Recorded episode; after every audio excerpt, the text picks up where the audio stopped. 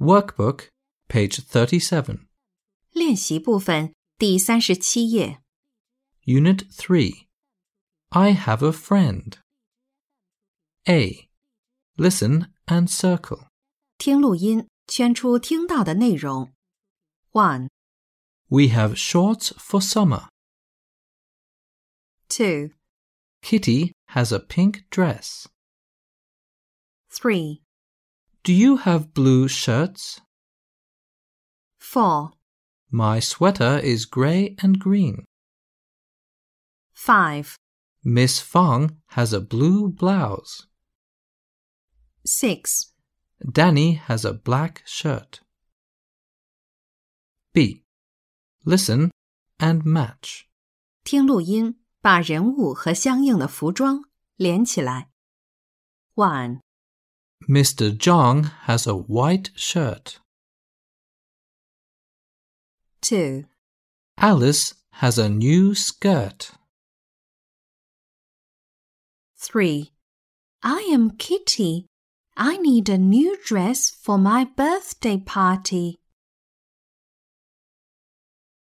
Four, Peter has a pair of shorts. Workbook, page 38. 练习部分第三十八页。 C. Listen and choose. 听录音，选择正确的答案。One. Look at Miss White. She has a beautiful coat. Is it a blue and white coat? No, it's a purple and white coat. Question. What color is Miss White's coat? Two. What do you have for the party, Alice? I have a long blue dress, and Kitty has a long pink dress. Question. What color is Alice's dress? Three. It's cold today. I have a coat and a scarf. I have a coat too. Question. What season is it? Four. How do you feel, Mary? I'm thirsty and tired, Miss Lee. Oh, come here and sit down. Have some water, please. Thank you, Miss Lee. Question.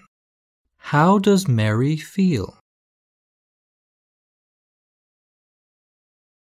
Five. Lisa, today is your birthday. I have a gift for you. What is it, Mum? Is it a t-shirt? No, it isn't. Open it and see. Oh, it's a pink skirt. Thank you, Mum. Question. What is Lisa's gift?